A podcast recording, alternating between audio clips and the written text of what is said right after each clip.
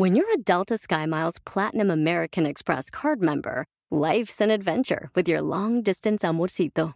Because who doesn't love walking around the Big Apple con tu media naranja? Or finding the most romantic sunset overlooking the Pacific Ocean? And sneaking in besitos inolvidables in Venice. The Delta SkyMiles Platinum American Express card. If you travel, you know. Learn more at go.amex slash you know. BP added more than $70 billion to the U.S. economy in 2022 by making investments from coast to coast. Investments like building charging hubs for fleets of electric buses in California and starting up new infrastructure in the Gulf of Mexico. It's and, not or. See what doing both means for energy nationwide at bp.com slash investing in America. Ellas destapan tu alma, tus problemas y todo lo que tú no quieres hablar, lo que nadie habla. Hola, yo soy Lupe desde San José, pero de corazón tejano. Hola, ¿qué tal? Yo soy Palmira Pérez, los saludo desde Los Ángeles. Hola, yo soy Maritza desde Fort Worth, Texas. Esto es Mujeres Destapadas. Hola, ¿qué tal amigos, amigas de Mujeres Destapadas? Estamos aquí en otro capítulo más. El día de hoy hablamos de algo muy importante, del dinero, pero no tanto del dinero en la edad adulta, sino cómo educar a los niños desde chiquitos a que sepan invertir o cuidar su dinero. Y para ello tenemos una especialista en ese tema, que es Lilian Ramos. Ella nos acompaña desde Los Ángeles y nos va a dar todos los trucos para poder educar a estos jovencitos a que sean hombres de bien y sobre todo que tengan abundante dinero cuando sean adultos. Lilian, gracias por acompañarnos. ¿Qué tal a todas mujeres hermosas? Muy buenas tardes, pues listas con el tema del niño, los adolescentes en las finanzas. ¿Por dónde empezamos? Porque cuando uno es niño, uno está acostumbrado a pedir el domingo, a guardar los 10 pesos del domingo, te dan tu semana para la escuela.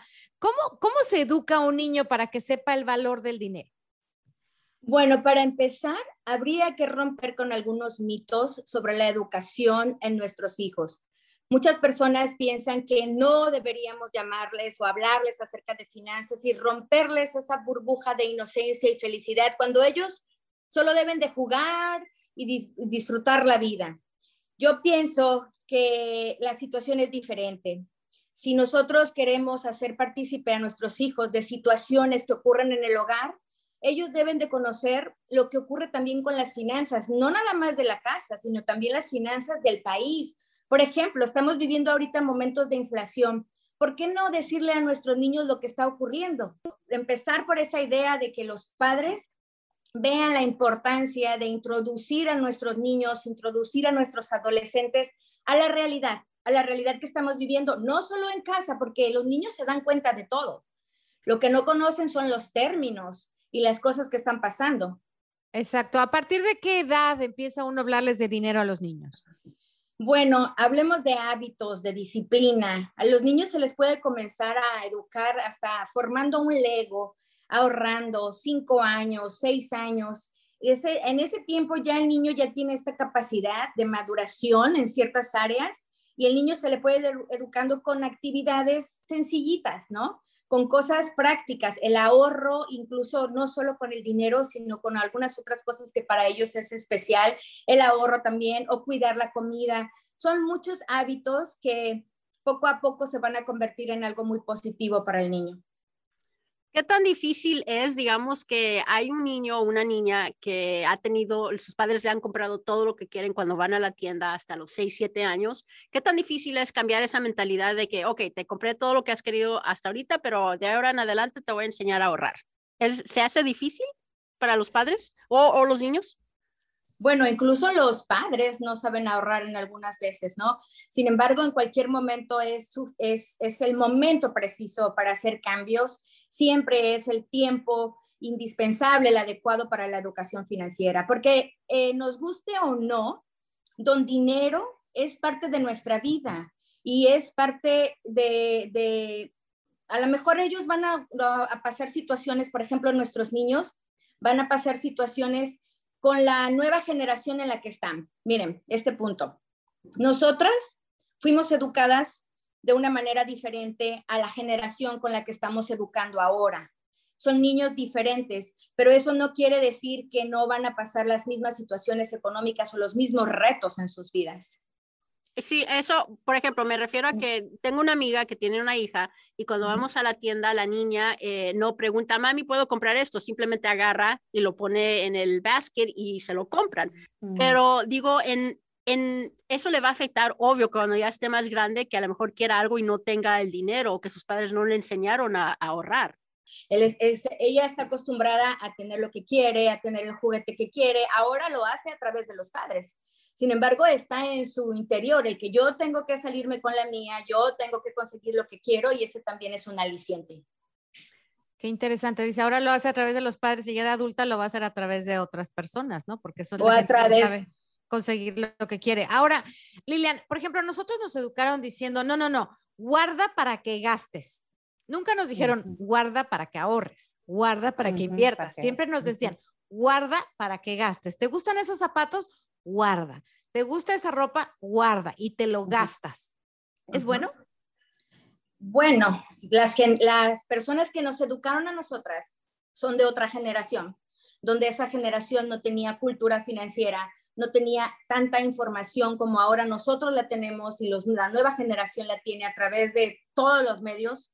Entonces, nos educaron sin esta preparación. Hay como pudieron. Incluso es increíble cómo ver personas que, que ya tienen ahorita 70, 80 años y que construyeron un patrimonio que muchos de ellos no saben ni leer ni escribir y dices, ¿cómo lo hicieron?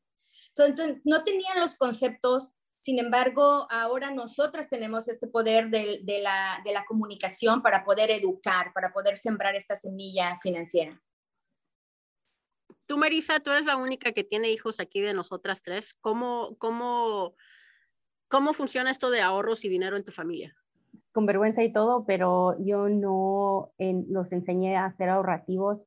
Al pasito he, tratado con los últimos dos años, dos, tres años, he tratado de, cambiar esos hábitos, eh, incluso en, en, invertir, estamos invirtiendo en el trabajo, eh, hemos influenciado al más grande que le interesa, bueno, a él siempre le ha interesado este, ahorrar, él, él sí siempre ha sido bien ahorrativo, eh, el segundo es bien gastalón, igual que yo. Sophie, a lo mejor en veces ha sido como esa niña que mencionas que, que dice, oh, me empieza a echar cositas al, al carrito, este, pero yo no se los quito porque yo vivía en una etapa donde yo eh, todo me escasía, o sea, yo no tenía lujos, yo no tenía el juguete que yo quisiera, no, ni siquiera una, una riatita para brincar, que puede que costaba 99 centavos en aquel tiempo, era de trapito, no tenían mis papás para comprarme. Entonces, siempre crecí yo con, con que tengo que limitarme, pero un día no va a tener que limitarme. Y cuando empecé a trabajar yo de adolescente, lo malo es que pues te agarran con las tarjetas de crédito y te, te sí, te, te engañan este, que es el estilo de vida que mereces, este es el carro que mereces, este, tus decoraciones de tu cuarto, es, es lo que mereces, ¿no? Es, te engañan. Y, y, crecí así, ¿no? Que pues yo no tenía antes, ahora sí puedo porque tengo un trabajo, pero empecé a endeudarme hasta el punto que cuando nos casamos yo tenía como 10 mil dólares de, de deudas en tarjetas de crédito y cuando acabé la escuela tenía yo 27 mil dólares de um, school loans de los, de los préstamos de la escuela. Wow, Lilian, Lilian, ¿cómo, cómo, perdón que te interrumpa ahorita, Maritza, porque está muy interesante lo que estás hablando. Eres el verdadero ejemplo de muchas, muchas, no solamente latinas, sino de, de, diferentes, de, de, diferente idiosincrasia de la gente que, que, vive en este país y la que no vive en este país también, porque muchos tienen ese sentimiento de culpabilidad, de que como no tuve nada, cuando sea grande debo de tener, tengo que tener, no es porque quiero tener, ¿no? Es, es, es, como una obligación de que debes de gastar, de que debes de tener, de que debes de demostrarle a la demás gente que tienes que tener lo que no tuviste. Ahí tenemos un, un fenómeno social y cultural muy, muy fuerte que influye en generaciones, ¿no, Lilian?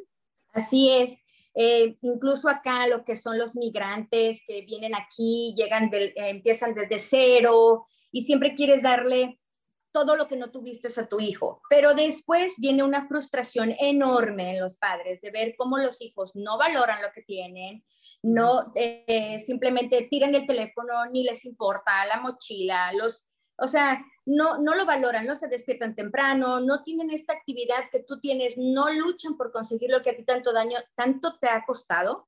Y entonces vienen las reclamaciones tratas de educarlos y en lugar de educarlos terminas regañándolos, terminas diciéndoles lo mucho que te costó a ti todo y en lugar de realmente enseñarle algo a tus hijos. Entonces, nosotros como padres, como la primer este, fuente de educación para nuestros hijos, debemos cambiar las actitudes que tenemos. Y yo pienso que mientras tú tengas a cargo a tu hijo, tengas esta responsabilidad de, educarlo en el momento en el que, en, el que lo hagas, eh, tiene que ser importante. No dejarlo que se independice error tras error, que es cuando los niños ya se van al colegio y lo primero que hacen es endeudarse con el auto, endeudarse con muchas cosas porque no están preparados. En la mayoría de las casas estamos viviendo una situación donde el dinero no nos ajusta ya no vas a comer con la misma cantidad que lo hacías antes, ya no surtes esa despensa con el mismo dinero. Cuando vas al restaurante ya no te comes el postre porque ya no alcanza. Entonces, esta es una oportunidad para decirle a nuestros hijos, ¿sabes qué? Está ocurriendo algo con la economía. No es nada más nuestro hogar el que está afectado, sino muchos hogares, porque hay un efecto que viene desde las decisiones del gobierno que impactan directamente a nuestro bolsillo. No quiere decir que nos vamos a quedar aquí, hijo, no, todo esto es temporal. Requiero más que nunca que seas parte de nuestra familia, del equipo, y vamos a armar una estrategia para salir adelante ante esta situación. Entonces, si ahora mismo estamos pasando por un momento donde se requiere el apoyo de todos, entonces esta es una oportunidad para hablar con nuestros hijos de finanzas y mostrarlo como apóyame. ¿Cómo me vas a apoyar? No importa la edad que tenga, todos podemos apoyar. O sea, Lilian, que en vez de, regañarlos, hay que unirlos, hay que hacer equipo, hay que sumar, ¿no?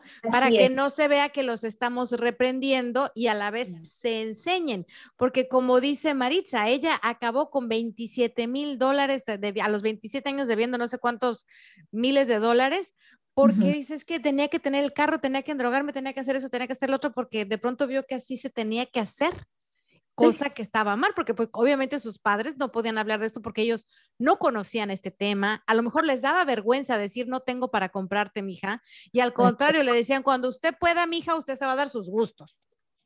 Es que hay frases que no, que no es bueno usar. Por ejemplo, no recomendaría decirle a nuestro hijo, no tengo dinero quiero comprar esto, no, no tengo dinero. quitémonos esas frases que no construyen y podemos cambiarlas. Si de verdad no tienes dinero, no lo digas así, nada más dilo, ¿sabes qué? Vamos a buscar eh, oportunidad en otro momento para poder comprar esto que tú quieres. Y, por qué no, si en ese momento dijiste que no lo puedes comprar, bueno, te voy a invitar a que lo hagamos.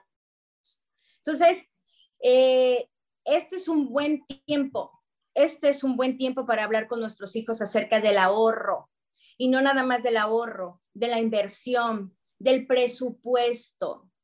Entonces, eh, del crédito, se viene lo de la tasa de intereses, que aumentaron la tasa de interés, y viene la preocupación de las tarjetas de crédito, de las deudas, de muchísimas cosas. Cada situación que nos está pasando en la vida es un tema para enseñar a nuestros hijos de finanzas. Y como lo mencioné, no importa la edad, todos tienen que ser, ser parte de un proyecto familiar y lo mejor que cuando salgamos de esta, tú le puedas decir a tu hijo, gracias por habernos apoyado, estuvimos en una situación difícil, contamos con tu ayuda, no lo oculte, no le oculte a su hijo que tiene problemas económicos, no lo haga. La idea es saber cómo decirlo. Lilian, ¿y cómo convencemos a esos padres para que no lo oculten? Porque todavía existe ese temor de, ¿cómo le voy a decir a mi hijo que no tenemos dinero? No se lo tienes que decir. El hijo lo ve. Si abre el refrigerador y no ve el eh, lleno como antes, si ahora que fuiste a comprar las cosas para la escuela no le compraste la misma cantidad de zapatos que antes, el hijo se da cuenta. La cosa es, ¿qué le estás diciendo a tu hijo? ¿Por qué no le estás comprando? No te estoy comprando no porque te estoy castigando, te estoy comprando porque está ocurriendo esto. Pero insisto, no solo le hables de tus problemas económicos, háblale de que la misma nación tiene problemas económicos que nos impactan directamente. No podemos ser la exclusión, no podemos estar fuera de esta inflación, no podemos estar fuera de esta recesión que prácticamente o técnicamente lo estamos. Ok, digamos que hay una familia que ah, es, acaba de emigrar a los Estados Unidos y a lo mejor no tiene eh, una educación para entender lo que está pasando con, con la inflación y lo del gobierno que no le puede decir a su hijo esto es lo que está pasando, ¿cómo, cómo le podría decir en palabras de que esas personas entiendan lo que está pasando, pero que los niños también entiendan lo que está pasando? Son conceptos que yo entiendo a veces no son difíciles de asimilar incluso para los adultos, pero sí podemos comprender, por ejemplo, que las cosas están subiendo de precio, que ya no cuesta lo mismo. Bueno, ¿cómo se llama eso? Pues se llama inflación. Hay que incitar a la gente a la educación está por todos lados, está en las redes sociales, en el internet, tú puedes saber, está en las noticias. ¿Tú le has negado algo a tus hijos alguna vez, Marisa, o más reciente, ya que estás tratando de hacer cambios en tu vida? Lo que me encuentro a hacer es que cuando se han portado mal, no han limpiado el cuarto, eh, no es negociable, no les compro lo que quieren, no, no vamos, vamos a la tienda y me los llevo, pero no les llevo tal cosa, pero es pues a raíz del que no me hiciste caso, no bañaste los perros, no, no te voy a comprar las baterías que necesitas para tu juego o, tu audífono o lo que sea. Pero no es suficiente. Pienso que ya empecé mucho, muy tarde. Pero te digo una cosa, Lupe, te Maritza, perdón, eh, te voy a poner el ejemplo de lo que yo pasé cuando era niña, ¿no? Eh, también vengo de una familia que, se estiraba y se hacía un presupuesto a la semana y a veces tocaba ir a comprar tres rebanadas de jamón, ni siquiera un cuarto de jamón. O sea, tres rebanadas de, Japón, de jabón, un, un jabón palmolive y, y dos papeles de baño. Entonces, me tocó desde chica y para mí, hasta ahorita, hasta esta edad que tengo, que ya no estoy tan chiquita, me he sabido administrar. Porque en vez de tomarlo como una carencia o pobrecita de mí, me va a dar vergüenza ir a comprar tres rebanadas de jamón, dos papeles de baño y un jabón palmolive, yo iba muy feliz a la tienda, ¿no? Porque para mí era, era, esto es lo que hay y esto es lo que hay y así no lo vamos a averiguar y tiene que alcanzar para toda la semana porque tiene que alcanzar. Entonces te acostumbrabas a dejar el jabón en donde no le diera el agua para que no se deslavara, a usar a lo mejor menos papel de baño, ¿no? Y, a, a, extender más el jabón, el jamón en, en, el bolillo. Pero nunca lo tomé como, como, ay, qué pobrecita soy, ay, pobrecita de mí. Y, y bueno, llegué a los 16 años y de mi primer cheque empecé a ahorrar.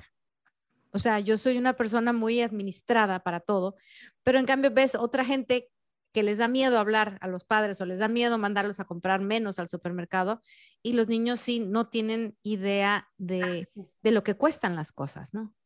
¿Y qué tal si así como estás hablando, que puedo sentir eh, la sinceridad de, de tus palabras, así agarraras a tu niño que tiene 19 años y le dijeras, hey, vas a comenzar una vida independiente y hay varias cosas que me gustaría alertarte.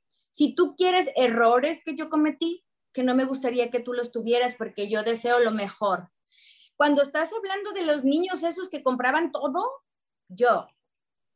Los niños malcriados financieramente, yo. Uh. ¿Sí? Así es, yo soy hija única. Así es de que yo no sabía si era rica o pobre, pero yo lo tuve todo el carrito, la muñeca, la fruta, echaba como 40 cajas de, bueno, unas 4, 5, 6 cereales al carrito y todo me lo compraban. Jamás me dijeron, no te puedes llevar eso. ¿Sí? Entonces, este, eh, ahí tienes el caso de los niños que no saben nada. Sin embargo, sí llegó momentos en los que yo pude ver a mi mamá preocupada financieramente. ¿Sí? Y allí era donde yo me acercaba a ella y me decía, ¿sabes qué? Ahora no vamos a poder hacer ciertas, cierta cosa porque tengo prioridades, no porque no tengo para eso. ¿sí? Entonces a mí nunca me metió en la mente que no había para eso. Hay otras cosas a las que les vamos a dar prioridad. ¿Sí? Y cuando salgamos de estos compromisos, entonces vendrá lo demás. Y dentro de toda esta mala educación, por decirlo así, yo siempre pensé que cualquier cosa que yo pudiera querer, lo podía tener, incluso objetos así. Eh, esto exige a la persona que si ya no está mamá y papá para darte todo como hija única, como es mi caso, porque ni siquiera tenía esta, esta sensibilidad de compartir, tú sabes lo que es un hijo único, todo es tuyo, todo es tuyo. Ni siquiera puedes compartir. Yo me acuerdo que llegaban mis primos y yo corría y escondía los danoninos porque se los iban a acabar en un centón. Entonces, eh, puede haber de todo, ¿no? Lo que es, soy una generación diferente a mis padres, donde ya hay, ya hay información. Y siempre me gustó tener lo que podía tener a mi alcance y hasta la fecha, pues, lucho por hacerlo, ¿no? Porque como que te fuiste acostumbrando a que vas, a que puedes lograr lo que quieres. Tengo un libro y de hecho próximamente voy a sacar una revista de finanzas para adolescentes y niños. En realidad, no es para ellos, es para los padres cómo hablarles. Por ejemplo, todo lo que debe de saber el niño de 18 años para sacar su primer crédito. ¿Qué es lo que ellos deben de saber acerca de los intereses? Lo que está ocurriendo con los términos básicos, la inflación, recesión, cómo explicarle a tu hijo que tenemos una situación económica difícil. Es una revista interesante, ya estoy por terminar los últimos detalles, y sí, tengo un libro que precisamente habla de cómo explicarle a los hijos las deudas. Lo que ustedes mencionaron, no nos gusta hablar de deudas con nadie, ni es más, te da pena siquiera decirle a la gente que estás bien endeudado. No lo quieres hacer. Se lo ocultas a tu pareja también. ¿Cómo se lo vas a decir a tus hijos? Sin embargo, si tus hijos no saben que para obtener la casa, por ejemplo, ¿sabes qué, hija? Yo debo esta casa. Esta casa no la he pagado. Y si la dejo de pagar, me la puede quitar el banco. Es por eso que tengo que trabajar tantas horas al día. No puedo ir al parque contigo. Hay actividades que no hacemos juntas porque yo debo ser responsable con el pago de la deuda de la casa, del auto, del teléfono, de la tablet, de muchísimas cosas que tú tienes. ¿Qué crees? No las he terminado de pagar. ¿Por qué no decírselo? Este libro es un cuento ilustrado y es para niños entre 5 y 10 años. uno de los niños se mete en un bronconón con todos los amigos porque para salir de una deuda por comprarse un caprichito, un juguete, le pide dinero a la hermana y después no le puede pagar y le pide dinero a los amigos para pagar la otra deuda, la hermana lo embarga y bueno, se hace todo un asunto allí. Wow, ya desde esa edad conocen la palabra embargar. Sí, porque la niña va y le quita todos los juguetes, el que compró y los que tenía. Entonces, eh, pues es una historia sencilla para explicar un asunto complicado, lo que es la deuda y el crédito. Entonces, yo estoy a favor de involucrar a nuestros niños en las cosas que nos pasan como adultos, porque son realidades que aunque no lo querramos decir, ellos lo saben. Háblales con tu corazón, no los culpes de nada de lo que está ocurriendo. Simplemente invítalos, invítalos a que se unan a esto que puede ser una mala racha temporal. Claro, hablando de malas rachas y de hablar con la verdad, Lilian, acabas de tocar un tema dentro de los temas que vas a tocar en tu nuevo libro para los adolescentes, los créditos a los estudiantes, los créditos para ir a la universidad. Cuéntanos un poquito para que más o menos se vayan dando cuenta estos chamacos a dónde se van a meter y en cuáles son las responsabilidades que deben de tener. Es un rollote los préstamos de estudiante. El interés puede ser variable y es un, es un pago que se tiene que hacer en algún momento. Incluso si el niño se sale de la universidad y ya no quiere trabajar, no importa. El préstamo existe. Los intereses se lo están, lo están multiplicando, lo están haciendo más grande. Muchos egresados trabajan por lo menos unos cinco años para pagar esos préstamos. ¿Qué otra opción tienen aquí en Estados Unidos? Por ejemplo, en México puedes graduarte, yo me gradué como dentista sin deberle ni un 5 a la universidad, pero acá en Estados Unidos, si no tienes las calificaciones, no eres un atleta este, magnífico y no puedes obtener las becas que necesitas para estudiar, ¿qué te queda otra? Tomar un préstamo. Eh, hay una manera en la que los padres pueden ahorrar. Hay un instrumento acá en Estados Unidos que se llama 529, donde las personas pueden ahorrar 50 dólares al mes, un dólar todos los días es más, o dos. Y este dinero, todo el capital que está creciendo, es libre de impuestos y se utiliza para pagar la computadora, los tenis, la mochila, la colegiatura. Entonces, ¿qué nos hace falta? Pues informarle a la gente que existen estos. También en México existen las segubecas, o sea, maneras privadas en las que nosotros como padres podemos ahorrar con tiempo para cuando llegue el momento existan los fondos y los sueños profesionales de nuestros hijos se logren sin tanta deuda. ¿Cómo lo hacen? Sí, ese es un tema muy bueno que tenemos que tener contigo próximamente sobre cómo educar a los jóvenes para su deuda escolar y a todo lo que se tienen que venir y todas las opciones que pueden tener. Yo sé que tú conoces mucho de todos estos programas que hay para ir ahorrando de dólar al día, de dos dólares, tanto los padres como los jóvenes para poder pagarse sus estudios. Así es, y que tengan la información de todos los beneficios que te da el gobierno.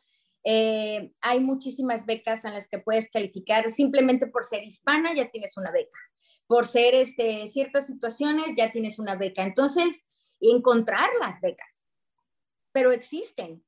Y, que, y, que no, y que no te detenga. Pero mira, yo sé que existen economistas o asesores financieros que te hablan de vive libre de deudas. Sí, claro, eso es para los ricos. Pero ¿quién va a tener, por ejemplo, esos 50 mil dólares para pagar la carrera del hijo?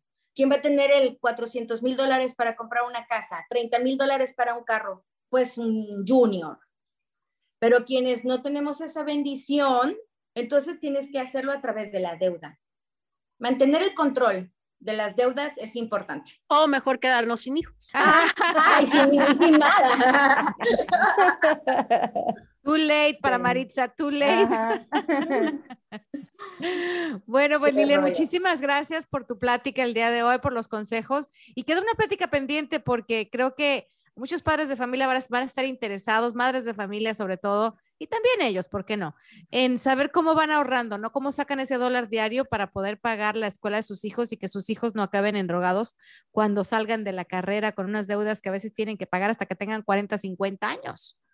Así es, pues me encantó participar. Recuerden que una de las mejores formas de educar es con el ejemplo. Si tu hijo ya no escucha porque es un adolescente y le pareces de lo más anticuada, ¿sabes qué? Si no escuchan, sí observan, si te miran. En el, con mínimos detalles, hasta eh, si traes tu carro hecho un desmadre, todo cochino, ¿sabes qué? Hasta el orden es parte, habla de la, de, la personalidad de la, de, de la mamá, del papá. ¿Cómo me exiges a mí que limpie mi cuarto si tú tienes tu closet hecho un desastre? ¿Cómo me pides a mí que ahorre si tú veo los billetes tirados por ahí? O sea, vamos a educar cuando realmente somos un ejemplo. Claro. Liliana, y si la gente te quiere contactar, ¿en qué no, dónde te pueden encontrar?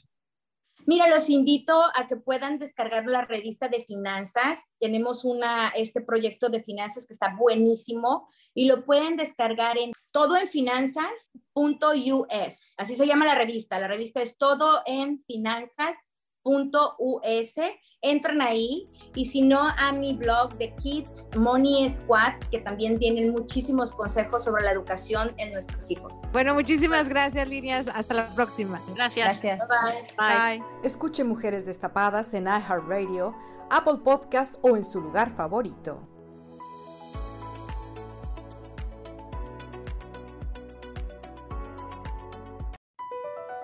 Across America, BP supports more than 275,000 jobs to keep energy flowing. Jobs like updating turbines at one of our Indiana wind farms and producing more oil and gas with fewer operational emissions in the Gulf of Mexico. It's and, not or. See what doing both means for energy nationwide at bp.com slash investing in America. Is America's primary system working? Is the Electoral College still the best process for electing a president? Could a third party candidate ever be successful? In a new season of You Might Be Right, former Tennessee governors Bill Haslam and Phil Bredesen gather the country's top experts to explore these issues and more as we approach the 2024 presidential election. Listen to You Might Be Right, a new podcast from the Baker School at the University of Tennessee, available now wherever you get your podcasts.